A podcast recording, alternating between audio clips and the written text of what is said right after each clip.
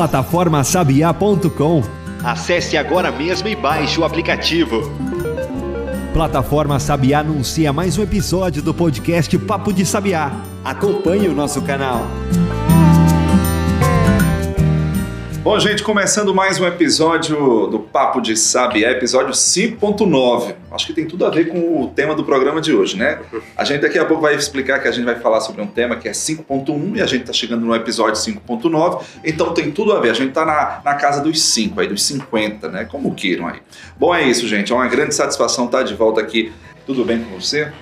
se fosse programado, não poderia ser melhor, né? Exatamente, 5.9, a gente com o, o projeto 5.1 do PRH, já estou adiantando, já deu spoiler já. Exatamente, Né? Mas Você é, já é, adiantou aí. é mais um projeto da universidade que tem grande impacto na sociedade. Então a gente vem nessa série, né? já faz uns 10 programas que a gente vem falando dos projetos aí, de impacto. É porque tá impactando muito. É, é porque a universidade Muitos ela tem um impacto muito forte mesmo. Ela é muito importante para o desenvolvimento regional, para a transformação de vidas. E a, a nossa intenção com esse projeto que a gente implementou nos últimos episódios do Papo de Saber é justamente essa: é mostrar a importância da universidade para a sociedade. Que, como eu digo sempre, Adams, vai muito além de formar pessoas. Exatamente, de graduar, né? Porque é isso. Hoje, como o Jean já deu aí o, o- a deixa, hoje nós vamos falar sobre petróleo mais uma vez, sobre, enfim, é, eventos, capacitações relacionadas a essa área, sobre o PRH. 5.1. 55.1. Tá certo? A gente errou uma dezena aí. PRH. Então, ó, tô aqui com o professor Fred, tá certo? Professora, a pesquisadora russa, né? Enfim, vai aqui colaborar com a gente. O professor Fred é lá do Centro de Engenharias, do Isso. curso de Engenharia Química, Isso, não é isso? E vai dar um suporte aqui. A professora Rusa é a pesquisadora visitante, não é isso? Então vamos falar um pouquinho, dissecar um pouquinho sobre esse PRH. Eu já começo perguntando o que seria esse PRH. Pronto, é, é normal essa confusão às vezes, né, com quem escuta pela primeira vez o que é o PRH da ANP, né, Agência Nacional de Petróleo, Gás Natural e Biocombustíveis. É importante colocar também, né, que depois dessa a- da força que os biocombustíveis ganharam, né, já estão falando aí de também ter aí energias renováveis, enfim, virar um- uma agência de energia, mas isso é para, para outro momento. É um programa que foi que ele veio junto com a criação da ANP, né, veio da Lei do Petróleo, com o intuito de fomentar a formação de mão de obra qualificada para a indústria de petróleo. Desde 1999, essa, esse programa existe, né, o Programa de Recursos Humanos da ANP, o PRH-ANP, mais conhecido assim. E a primeira fase dele foi de 99 a 2018, era, era um programa financiado com recursos públicos mesmo, né, de fundos setoriais, como o CT Petro. E aí, a partir de 2019, né, ele já foi financiado com recursos das cláusulas de PDI. São essas cláusulas de PDI. As empresas que apresentam campos de alta produtividade no Brasil, elas são obrigadas a investir para facilitar de 0,5% a 1% do faturamento bruto né, ah, em pesquisa e desenvolvimento no, Brasil, no país. Né? Então isso aí é, é, é uma, uma forma de financiamento que fez muitas universidades crescerem, ah, centros de pesquisa, com, com pesquisas envolvendo petróleo, gás natural, biocombustíveis e agora também energias de um modo geral. Né? Isso aí. Então as energias já foram englobadas ou é é uma perspectiva de cada região? Não, já, já. Energia, meio ambiente, a parte de recuperação de áreas degradadas, aqui que a oferta é muito forte, por exemplo, tudo isso daí entra dentro do, do, do programa. E a professora Rosa ela é pesquisadora, né, visitante do projeto. Quais são as áreas de pesquisa que o projeto tem hoje e como essa pesquisa ela interage com, interage com o setor produtivo? Como é que a gente tem tido essa aproximação? Eu vou dar só um cenário do que é o, o PRH assim, em termos de alunos, né? Nós temos alunos de graduação, mestrado e doutorado, que engloba diferentes cursos da universidade. Na parte da pós-graduação estão os alunos do manejo de solo e água, né? Que aí tem alunos que são formados em engenharia, outros que são formados em agronomia e gestão ambiental. E na graduação tem é, os alunos que são do curso de engenharia civil, engenharia mecânica, engenharia química e engenharia de petróleo. É uma interdisciplinaridade Isso, né? é isso mesmo que Uma multidisciplinaridade, né? E Inter também, O um fato de Inter. ter essas diferentes graduações e pós-graduação né, dentro do programa possibilita a gente trabalhar em diferentes áreas de pesquisa. Então, existem pesquisas onde se utiliza a água produzida, que é um subproduto da indústria do petróleo, né? na hora que você vai produzir o petróleo, você já produz óleo e essa água já está emulsionada. Então, é, eu preciso vender o petróleo, então não, não posso ter essa água, então eu preciso remover essa água. E o que fazer com essa água? Uma vez que para cada barril de petróleo que você produz, num, num campo que já é maduro, você chega a produzir cinco barris de água. Então, como a nossa universidade né, tem um foco também nessa área de desenvolver, estudar a questão de crescimento do, de plantas que suportam uma certa salinidade, essa água produzida pode ser um caminho de estudo. Então, seria uma área de pesquisa. Uhum. Outra seria o uso é, de sensores que podem degradar a matéria orgânica que está na água produzida para limpar esse efluente né, e dar um outro destino também.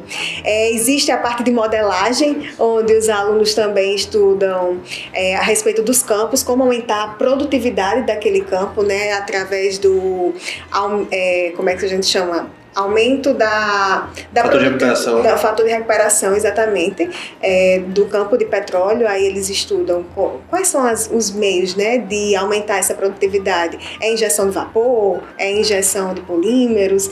Então há uma diversidade de estudos. Tem também a parte de corrosão, onde se estuda materiais que podem ser provenientes da da, da, da indústria agrícola, né, é, para estudar inibidores de corrosão, inibidores de incrustação. Então, nossa, é um universo muito grande, né? Eu acho que está faltando só a comunicação e a veterinária também nessa multidisciplinaridade, professor. É, Não sei como é que a gente iria encarar, mostrar lá as informações e a comunicação dentro do. A comunicação se encaixa perfeitamente. É, tudo. E a veterinária, Gianberg? Já pensou? Veterinária e petróleo? Eles falaram o impacto muito... do petróleo para os animais. Muito interessante. Não, a gente teve recentemente o problema dos acidentes, né? Com, com os dutos de óleo, que, que até hoje não foi completamente esclarecido, que envolveu muita gente da veterinária para salvar animal, animal que teve contato com o óleo. E tem uma outra área que é a produção de alimentos, que eu achei muito interessante essa associação que vocês estão fazendo, porque não sei se você ouviu, mas deve ter, deve ter visto falar que você é daqui de Mossoró e quem é, sabe dessa história.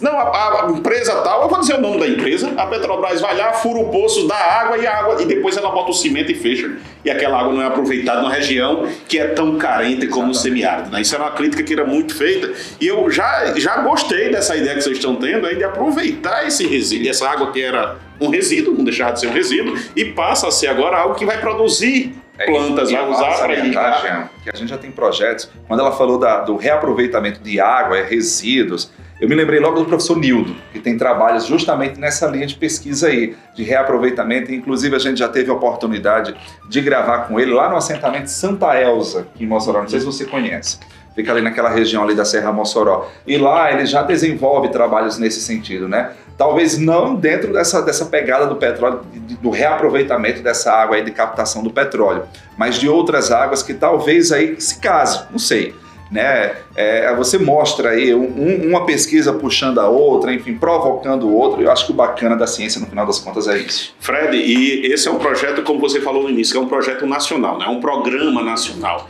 Como é que a UFESA se encaixou? Fala um pouquinho da história aí, como é que trouxe essa necessidade? A gente, para quem está nos ouvindo aí, que não é da região de Mossoró, que não é do semiárido, é, a região de Mossoró é conhecida como a terra do sal, do petróleo, do sol, né? É, das a frutas. Gente, a gente produz bastante petróleo, a produção terrestre aqui na região, não só no município de Mossoró, mas na região como um todo. Os chamados campos maduros, que aí é outra, outra não sei se a palavra certa é polêmica, mas existe essa migração atual da empresa estatal para empresas privadas desses campos maduros e como é que a gente se inseriu? Isso tem a ver? A UFESA ter entrado porque está nessa região ou é um, um programa nacional que o, os nossos professores foram buscar? Vamos lá, vamos tentar dividir aqui a, a eu vou falar em duas, duas partes, certo? A primeira em relação a como a UFESA entrou uh, no PHNP, né? Na versão, na, no primeiro ciclo, né, que foi de 99 a 2018, a UFESA teve participação aqui, né? Uh, não sei dizer bem como entrou, né, mas tudo é por edital, tem um edital e a, a universidade manda sua, a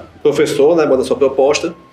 Esse ano o edital abriu em 2018, certo? Aí eu escrevi uma proposta, né, teve outra proposta também que escreveram aqui na universidade. Ah, eu escrevi essa proposta, precisava de um programa de pós-graduação, aí o que é interessante dessa multidisciplinaridade. Ah, tinha que ter um programa de pós-graduação, no mínimo conceito 4. Né? A universidade o que tinha que era 6, era fitotecnia, eu não conseguia ver encaixando né, na, Hoje eu já vejo, depois desse, desse, desse tempo já é. atuando, né? A outro era, acho que a veterinária também, que tinha um conceito acima de 4, mas eu não consegui ver. Hoje eu também já vejo, vou me encaixar. Ah, e aí o outro era o manejo de solo e água. Então eu não conhecia o pessoal, né? Eu simplesmente bati na porta do, do antigo coordenador, o professor, professor Suedêmio, e convidei a fazer parte. Ele gostou, achou interessante, né? E aceitar, que é uma coisa que às vezes não tem aqui na universidade, essa conversa, né? A gente, então, Exatamente. cheguei lá, bati na porta, conversei, fui Você- bem recebido. Você né? literalmente furou a bolha, né? Quando a É, gente fala assim, vou ali na, na, na zona de conforto do colega e dizer, olha, colega, a gente tem um desafio aqui, vamos sair Isso. dessa zona de conforto. Exatamente, né? E aí eles aceitaram, né? E aí a nossa proposta foi aprovada. E o, o programa, né? No, no Brasil existem 55 programas, né? O nosso é o 55.1, por isso dessa nomenclatura. Ponto 1 porque para fazer referência a essa segunda fase, né? Que a outra fase seria a ponto zero, vamos dizer assim.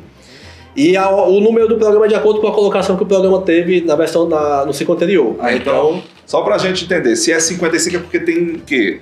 É, o- o- a ordem do, do posicionamento do programa aqui na UFES é o 55. Não, No Brasil, no Brasil, No aliás, Brasil, desculpa. isso. São 55 espalhados em todo o Brasil. Isso. Então, da UFES é o último, no é o caso? último, isso, isso. Ou o mais recente, né? Vamos Isso. dizer assim. E, e- mas é interessante o seguinte, ah, o recurso ele é dividido de forma igual, né, igual, igual- é, igual- igualitária, Do então 1 ao 55 vai receber o mesmo recurso, recurso. mesmo recurso, mesma quantidade de bolsas. A gente aqui todo ano a gente tem a entrada de oito bolsistas de graduação, três de mestrado e a partir do próximo agora dois de doutorado, além do coordenador, PV e apoio técnico, né, que a gente tem, que é a pessoa para poder cuidar dessa parte de, da gestão do, do, do programa.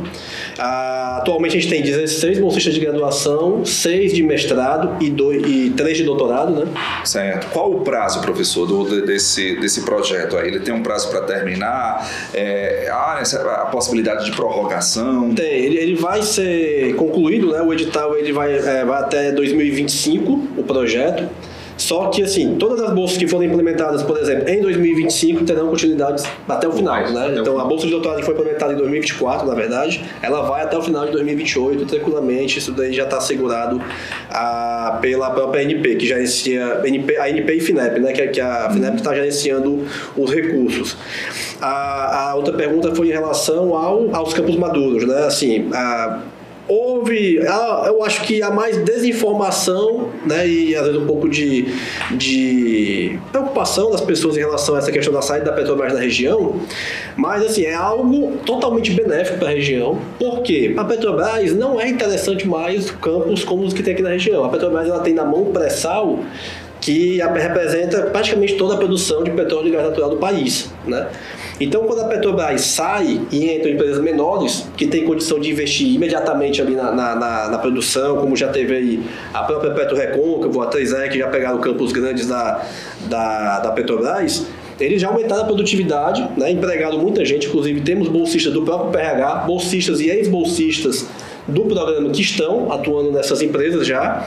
Então, e, e recebe toda aquele produção, né? cada óleo produzido né, e gás paga-se royalties para o Estado, então isso é importante do ponto de vista social também, né? aumenta-se a receita de em royalties. E a Petrobras fazendo o seu papel que deve fazer no pré-sal, né? na, na, na, na produção offshore, né? que é o que ela realmente é boa. Né? Isso é bacana demais. A gente vê, por exemplo, a gente precisa mudar também os conceitos das expressões que a gente utiliza, Jean. Porque quando a gente falava de campos maduros, aí é, é, a gente que, enfim, eu vou vou me incluir né? exatamente na sociedade, ah, deve ser um poço assim em desuso que está acabando. E não, a gente está vendo aí com a chegada dessas novas empresas que os campos maduros, eles ainda têm muito potencial, né? É, São campos ainda extremamente é, é, que podem oferecer oferta de petróleo e, consequentemente, oferecer oferta de trabalho, de renda e de pesquisas. Então, Desses campos maduros ainda existem poços que produzem naturalmente, que são chamados poços surgentes, né? A gente teve a oportunidade de fazer uma visita técnica com os alunos a Petro Recôncavo e nós fomos a um poço surgente, que o potencial de produção dele, no- se não me falha a memória, é 200 metros, 20 metros cúbicos de gás ao dia, uma coisa assim. Não me lembro exatamente o número. Então é um maduro pleno aí, ó. Então, tem essa possibilidade, né, de você ter poços ainda que estão produzindo muito bem e aqueles que, digamos que a produtividade diminuiu um pouco, aí eles podem fazer algumas intervenções, como, por exemplo, um fraturamento hidráulico, que é quando você fratura de fato a rocha e você permite com que aquele fluido, né, que seria o petróleo, está um pouco mais distante, ele consiga migrar para essas fendas e chegar no, no, no poço e, e até a superfície. Olha, isso é um trabalho, no caso, para geologia, no caso? Também, isso. Nossa. Isso aí é onde entra o papel, o papel da multidisciplinaridade que a universidade proporciona, né? Se é para a empresa contratar um profissional, ela teria que contratar vários profissionais para fazer isso, que aumentava muito o custo. Mas se tem uma parceria com a universidade, isso pode ser viabilizado com os próprios pesquisadores da instituição, é assim? Isso, per- é, essa, essa pergunta foi. cai muito bem porque o que acontece, né? Como é que a gente vem conversando com as empresas e tendo uma conversa muito positiva. Ah, aqui no, no, no Brasil, vamos falar aqui mais na, na região Nordeste, ainda é um pouco. ah, esse contato empresa-universidade ainda é um pouco difícil às vezes, né? Então a gente vem falando isso justamente para as empresas. Olha, vocês são empresas, primeiro, são menores. Né? Nós temos aqui mão de obra qualificada na universidade, temos bolsistas que podem estar estudando um assunto específico de vocês, para trazer uma. Obviamente, respeitando a questão de propriedade intelectual, os interesses de, da universidade também e, a- e da empresa, e a gente pode trazer resultados para vocês. E o bom disso daí o que é? Ah, isso que a, a, a Rosa comentou sobre a água produzida, né? isso aqui é um, é um problema no primeiro momento para as empresas da região, porque eles produzem um volume muito grande, muito alto mesmo de água, muito alto mesmo. No caso, só para fazer um parênteses, professor, essa água, o principal problema ou a dificuldade é a questão da salinidade? Também. Ela é, vamos lá, ela tem muito sal, pode ter metais pesados, pode ter hidrocarbonetos, pode ter tudo isso daí. Nada como um tratamento que não possa deixá-la, né? Isso. E aí o que acontece? Só que o tratamento e depois vamos colocar onde? É, É, um problema que as empresas têm. E aí já, já temos projetos, tanto já de alguns alunos que defenderam o mestrado, estudando o potencial dessas águas para a produção de oleaginosas, que servem para produzir biodiesel, né? Aí já entra a questão do biocombustível. E os primeiros ah, trabalhos aí, um, um trabalho foi do Lieberton, né? orientado pelo professor Rafael Batista, e o outro foi o do, do Mike, é, orientado pelo professor Francis Mar, que eles avaliaram o quê? Um avaliou a produção de moringa, uma, uma nativa da região, enfim, que tem uma quantidade de óleo boa para produzir biodiesel, e o outro foi o girassol, e tiveram um crescimento bom, não alteraram o teor de óleo para a produção né, com a água produzida. Então, utilizando água produzida, tiveram um crescimento bom. E aí, qual é o ponto positivo disso daí também? Qual é um dos principais problemas da produção de biodiesel, né, de biocombustíveis do modo geral? Qual é o maior custo? A matéria-prima. E o que é que mais gera o custo da matéria-prima? É a quantidade de água utilizada. Então isso daí pode gerar uma competitividade na região, Aumentar essa compra. aumentar essa competitividade, né? A região Nordeste ela não tem uma produção tão forte de biocombustíveis, de biodiesel, tem um pouco de etanol, mas não tem. Isso pode trazer uma competitividade para a região. Isso é uma consequência indireta desses estudos, ó, gente. A gente mostra aqui falando dos impactos, ó. Aí tá impactando tudo, meu amigo. A gente começou numa vertente de petróleo, mas que acaba o quê? Gerando aí impactos nessa questão, descobrindo potencialidades, principalmente nessa questão do, do, do, do biodiesel, bio, aliás, do, do biocombustível. Do biocombustível. Biocombustível. Biocombustível entenda-se biodiesel, etanol, biogás, enfim. Mas é isso. Ó, vamos dar uma pausa aqui no nosso episódio. O negócio tá ficando bacana e interessante. Vamos dar uma pausa. Daqui a pouco a gente volta. Plataforma Sabiá, Ambiente digital interativo. voltado a difundir as tecnologias demandadas e ofertadas na resolução de problemas do semiárido brasileiro. Acesse e segue a gente no Instagram.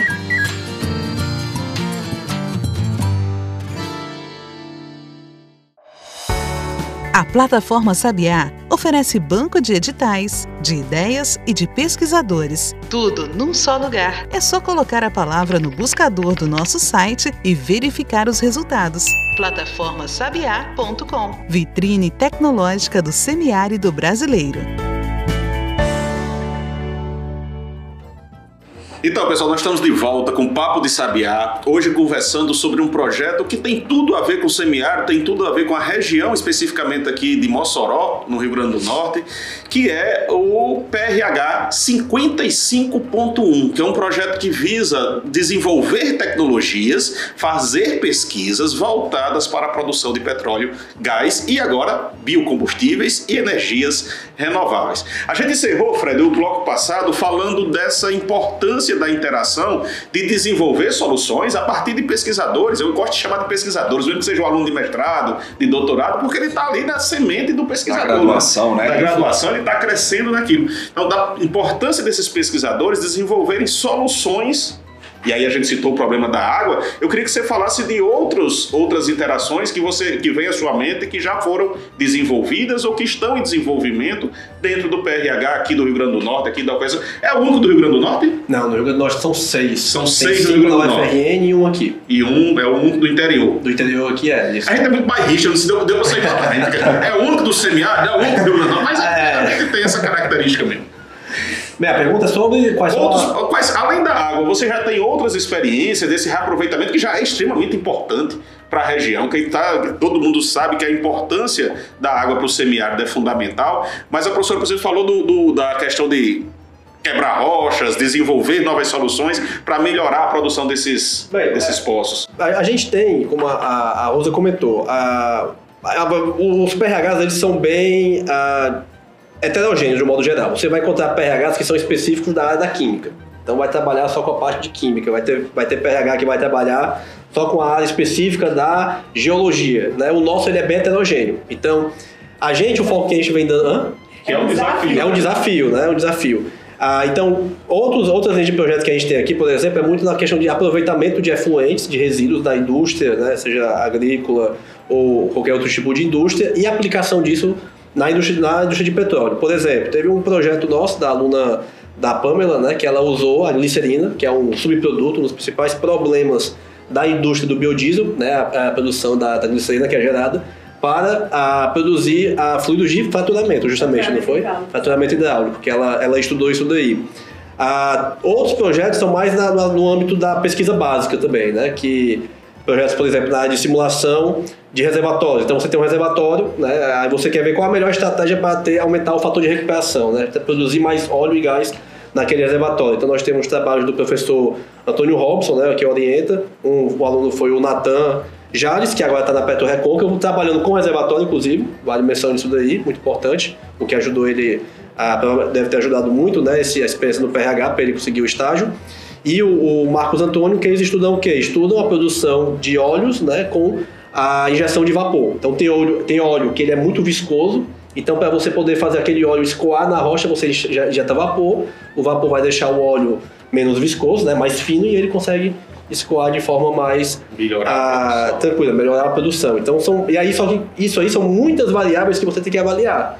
Então a forma de fazer isso é através de um simulador de reservatórios, né, onde você faz todo aquele estudo Jean, pelo que eu estou vendo, assim, é, quanto mais você pesquisa, mais É. a- a- o leque de, de opções, de hipóteses, ou seja, de caminhos são abertos. Né? Uhum. É uma área assim meio que sem fim, infinita, né? de possibilidades.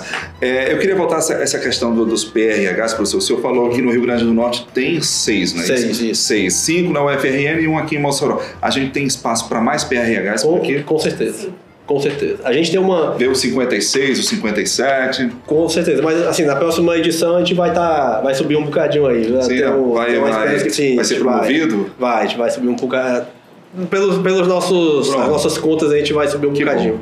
E Mas eu- tem espaço, tem Quando espaço sim. lança o edital, né, co- como o professor Fred falou, Isso. é, vários professores podem se candidatar, só precisa escrever o projeto e ter ele aprovado. Se, por exemplo, ma- três professores da UFES se candidatarem e tiverem seus projetos aprovados, terão três PRHs na UFES. Olha que A minha preocupação, professor, eu não sei se vocês sabem se tem essa resposta ou se tem que esperar o próximo edital.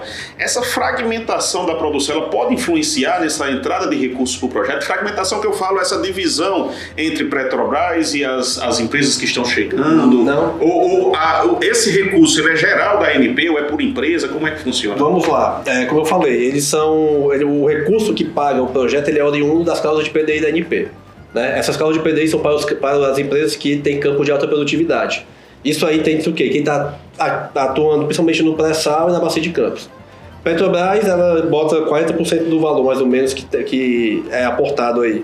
A Shell, ela bota mais quase 40% também. Ter uma noção, para esses cinco anos aí, a projeção é de 220 milhões de reais nesse projeto PRH, né, contando para todo o Brasil, né? Então, o que dá, por exemplo, aqui para o PRH 55.1, nesses, três, esses cinco anos vai dar 3,4 milhões de, de reais no total. Então, esse, o que financia o PRH, de modo geral, está sendo o quê? O pré-sal. Entendeu? O pré-sal e esses campos de alta produtividade. Né? Então, aqui na região, as, a- a- as empresas que atuam, elas não têm, digamos, investimento no PRH. Mas elas já estão tirando bom proveito da mão de obra que é formada pelo É, PRH. aproveitando indiretamente, né? Vamos dizer assim. Eu queria que o senhor falasse também o, o impacto, ou melhor, o balanço, professor Fred, do, do PRH aqui na UFES, né? Porque quando a gente fala, você, enfim, a gente já começou a, a- abordar isso de uma forma mais sistemática, mostrando aí que existe pesquisas em curso, mas assim, de uma forma mais globalizada, mais geral. Qual é o balanço que se faz do PRH, o 55.1 aqui na UFES, em termos de pesquisa, de capacitação? Vi aqui que recentemente teve uma capacitação, eu queria que o senhor abordasse assim, de uma forma geral o que de, de prático, vamos dizer assim, o, o PRH está fazendo na, na universidade. Vamos lá, eu sou um pouco suspeito de falar porque Ou para a comunidade, né, também. eu sou um pouco suspeito de falar porque eu sou um entusiasta do programa, né? Então, assim. É, Percebe, né? É, Percebe. Mas a gente, a gente precisa ser entusiasta Exatamente. É uma coisa que a gente tem Isso é observado. professor. É essa, essa empolgação dos nossos professores, dos nossos pesquisadores. Cada projeto que vem aqui, semana passada a gente falou no episódio anterior, quem não escutou, vai lá e escuta, sobre a importância da agroecologia, a gente já falou sobre a importância da educação de robótica, e cada um que vem, ele defende de uma forma assim muito Mas isso é entusiasmada, bacana. isso é Na- importante, na- no- porque no mostra que você está trabalhando com aquilo que você É. tem. No último afinidade. programa eu disse, olha, professor Joaquim, Joaquim, que foi o nosso entrevistado, os olhos do senhor brilham quando fala sobre ecologia, sobre a feira agroecológica. E agora o seu, o seu olho ó, brilha quando a gente fala assim, PRH, o olho do professor Fred brilha que é uma beleza. É. Não, Isso eu- é bom. Não, é, é muito assim. é, o, o impacto, vai. No, é, como eu estava falando, conversando com o professor Jean, o professor Jean aqui no início. É, eu gosto muito assim de, de- da pesquisa em si, né? De estar ali, botar a mão na massa. Mas aí com o PRH, uma coisa que eu comecei a perceber assim, o poder que a gente tem de é, transformar a vida de pessoas, assim, de carne e osso, né? Que é uma coisa que é muito, ah, muito interessante, muito prazerosa de ver, né? No bom sentido. Então, impacto, por exemplo, a gente falou que a gente tem atualmente 16 bolsistas de graduação, 6 de mestrado, 3 de doutorado. Então, aí são pessoas que às vezes, tá, principalmente de pós-graduação, oportunidade aqui na região, vale menção que a bolsa é maior do que a agência de fomento. Né? Isso é importante, um valor bem, a gente bem pode revelar o valor? Pode. É transparente. aí, É né? transparente. Na bolsa de graduação é 600 reais, né? já é 50% a mais do que se paga. A de mestrado, 2.230. É, que mais que é do doutorado, né? E a de doutorado é 3.200 e um pouquinho aí, né? Então, assim, o pessoal do PRH, os bolsistas do Deve ter PRH... briga entre os alunos. E aí, Jean? Era brigar. Dá, dá para pesquisa? Você, você já foi para o reitor de pesquisa, então deve estar mais inteirado desses Eu, valores. eu imagino a disputa entre os discentes aí, querendo, ah, eu quero a bolsa do PRH, eu quero a bolsa. Pelo que a gente observa, tem uma certa continuidade, né? Não é uma bolsa assim, ah, de seis meses. Pelo Não, eu tô vendo é aí, período normal, Exatamente, né? normal. Pelo menos uns quatro anos aí. Pelo De graduação, dois anos, de mestrado, dois anos e de doutorado, Olha aí. quatro anos. Então dá para consolidar, enfim, pesquisas e, e- e- e- resultados muito bons. E o que é interessante também é que o programa dá uma taxa de bancada boa, né? Boa sim, vai. Pra, pra gente fazer aqueles materiais de consumo numa O boa. que que seria uma taxa de bancada para o povo entender? Taxa de bancada é um recurso que você recebe, né, baseado no valor da bolsa. Então, para cada bolsa, a gente recebe em torno de 30% de val- do valor Isso de taxa pra- de bancada. Para comprar insumos Ah, básicos é, pesquisa, captei, né? custa mandar os alunos para um congresso, Ah, entendi, né, entendi. alguma coisa do Pronto. tipo. É interessante a gente explicar, até também para o povo entender. eu Isso, isso. voando agora. Mas eu, eu captei. Isso. Então, assim, é o principal ah, ponto assim, é, são, é mudar a vida de pessoas, de carne e osso, né? Que a gente fala de pessoas de maneira abstrata, né? Isso. Por exemplo, é, essas capacitações aí que, principalmente a, a Rusa, nosso antigo pesquisador visitante também, o, o Fábio, eles vêm trabalhando com os alunos, seja no âmbito acadêmico, no âmbito de empregabilidade, inclusive, né? Essa questão dos soft skills e tudo mais, que ajudou muito a gente ter, por exemplo, essa a- alunos que estão saindo do PRH, tem aluno nosso que está na, na Petro Recôncavo, é, estagiando ainda, tem aluno nosso que está efetivada na BPIP, né, que é no caso da Associação Kídia. Brasileira de Produtores Independentes, Isso, né? de Na petróleo, isso. também. Hã? Da Terros, né, que é o Vitor. Então, assim, os alunos estão saindo do PRH e estão conseguindo manter essa, essa a atividade, né? Que coisa boa, porque assim, há, sei lá, 5, 10 anos, a gente estava assistindo uma espécie de é, é, esmorecimento, vamos dizer assim, dessa parte do petróleo, Jean. A, Petrobras diminuindo seus investimentos, aí, enfim, a, a gente observa a sua total saída, vamos dizer assim, em relação ao Rio Grande do Norte, né?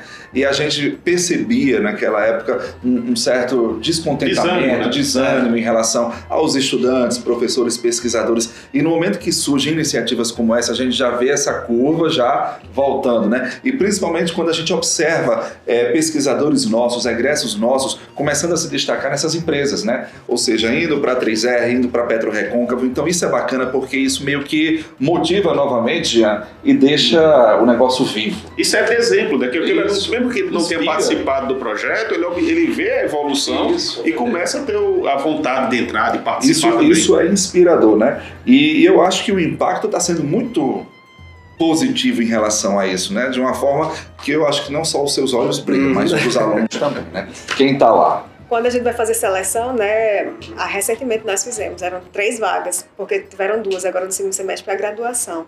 Foram 13 inscritos. Nossa. Na outra, procura 23 é, para sete vagas, por exemplo. Então é um desafio para a gente também É. fazer essa seleção, né?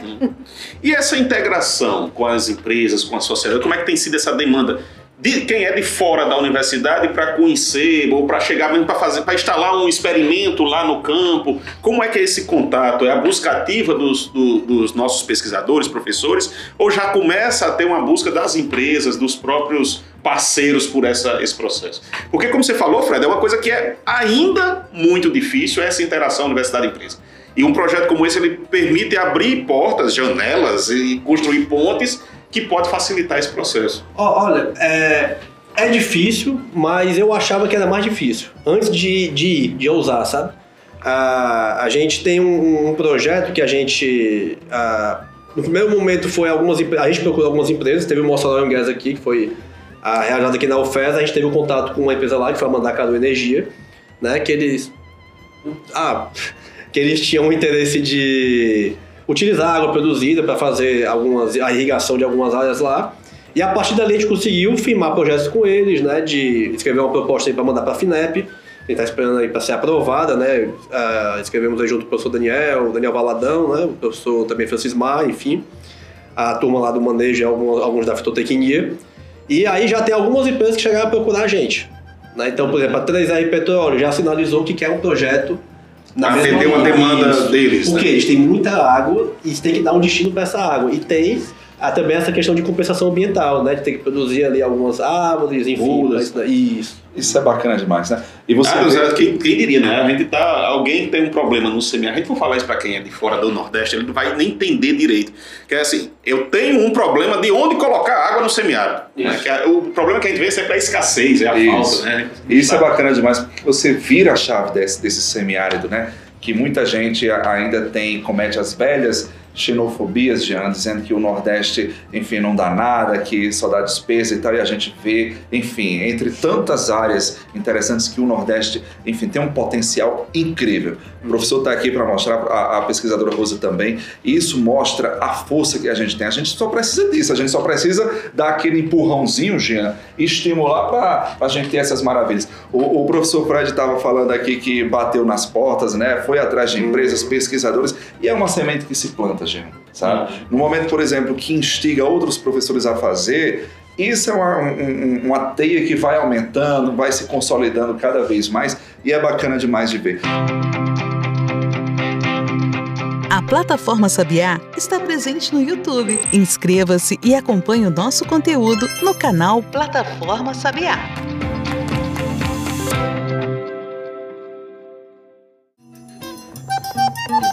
Só a plataforma Sabiá Dispõe de funcionalidades para inventores, para financiadores e para a sociedade. Acesse plataformasabiá.com. E veja qual serviço você deseja. O, o- Fred e Rusa, é, eu queria fa- falar sobre a questão do, da escrita em si do projeto, né? Porque eu acho que quando existem esses editais, a abertura desses editais, muitos pesquisadores, alunos, ou seja, a, a comunidade, ela se mostra interessada em participar, mas muitas vezes ela esbarra na questão do projeto em si, ou seja, de escrever o edital, de como participar, de como prestar contas no final. Existe alguma coisa nesse sentido também que vocês auxiliam nesse, nesse processo de, de escrita, de exatamente, de, de sei lá, de, de fomentação desse edital, desse projeto?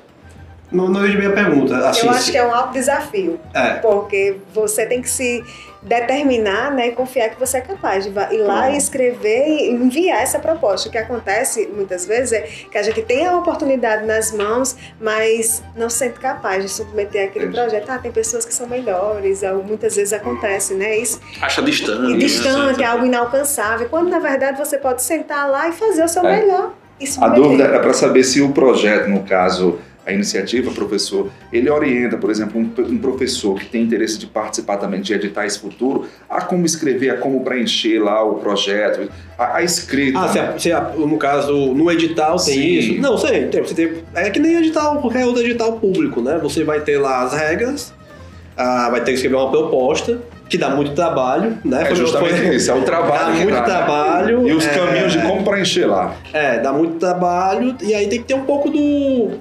O traquejo. Ah, é, tem que ter o, o, o jeito A mesmo. habilidade, Tem né, habilidade, de cada né? isso. Mas assim, é é como a, a Rosa comentou. Tem que escrever, né? Tem que escrever e mandar. E ficar atento aos editais E também, ficar né, gente? das editais, né?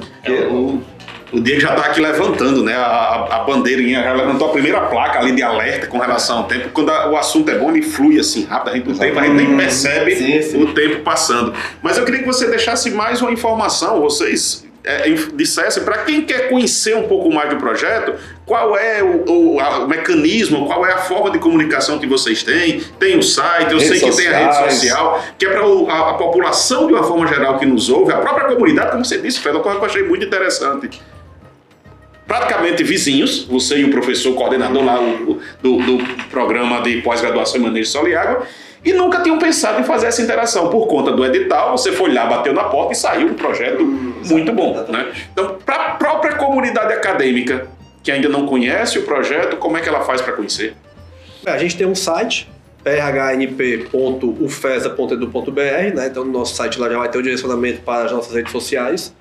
Temos uma página no Instagram também, né? ph55.1, você também vai conseguir achar fácil.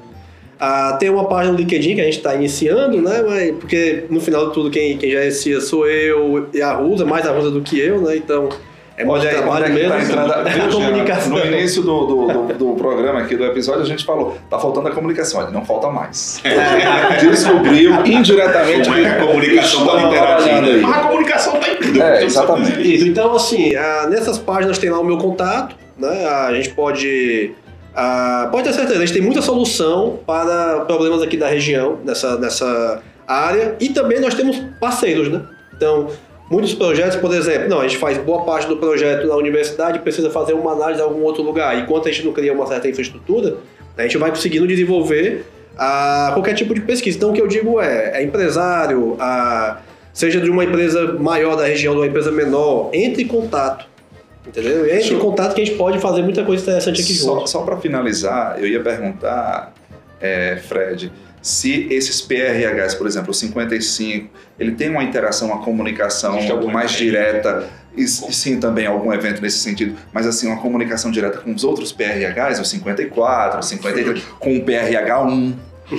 Perfeito. É, inclusive, eu estive de domingo agora, dia 25 até o dia 29, no Rio de Janeiro, né, que estava tendo lá as reuniões dos, dos PRHs. Então, eu tive a oportunidade de conhecer todos os outros Mas estava coordenadores. acontecendo também a Rio Expo, né? Era lá. A Rio Oil and Gas, é. Oil and Gas, Isso, né? a gente coincidiu de também tá, poder ah, ir para o evento, né? O PRH pagou pra gente lá, a ANP nos forneceu cortesias para poder conhecer lá a feira, né? Tem a feira e tem o congresso, a gente pode ter, ter acesso à feira.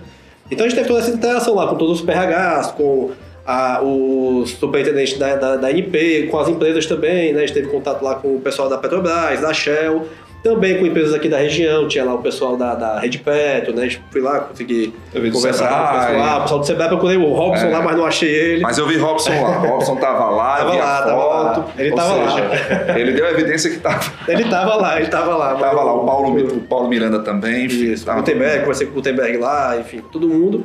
Ah, então a gente teve essa testação. O próximo ano a gente já vai ter a reunião anual de avaliação dos PRHs, no Rio de Janeiro também.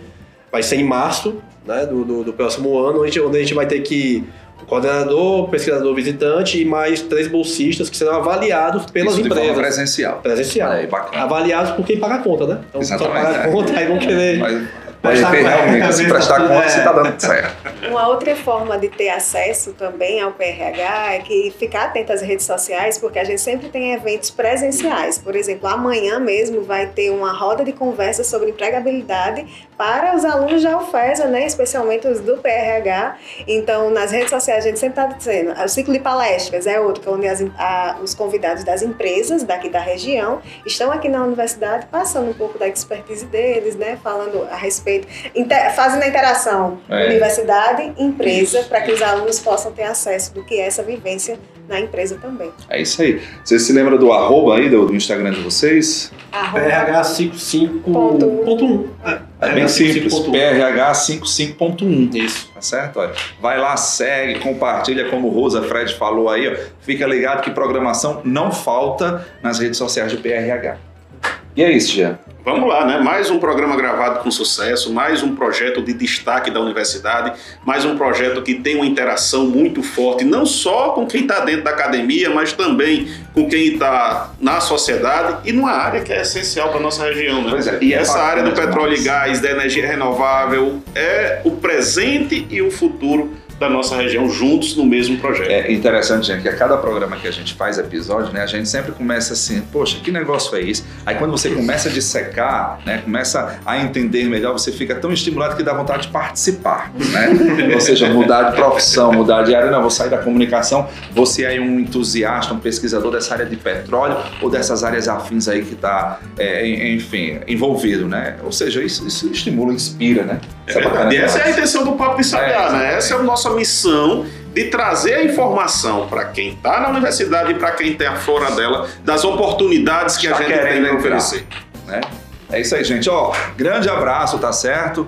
Se liga aí que em breve a gente volta com mais um episódio aqui, o 6.0. Chique. Valeu, gente. Abraço. Se cuidem. Você ouviu Papo de Sabiá. Podcast da plataforma Sabiá, uma iniciativa da Universidade Federal Rural do Semiárido em parceria com o Ministério do Desenvolvimento Regional. Até a próxima!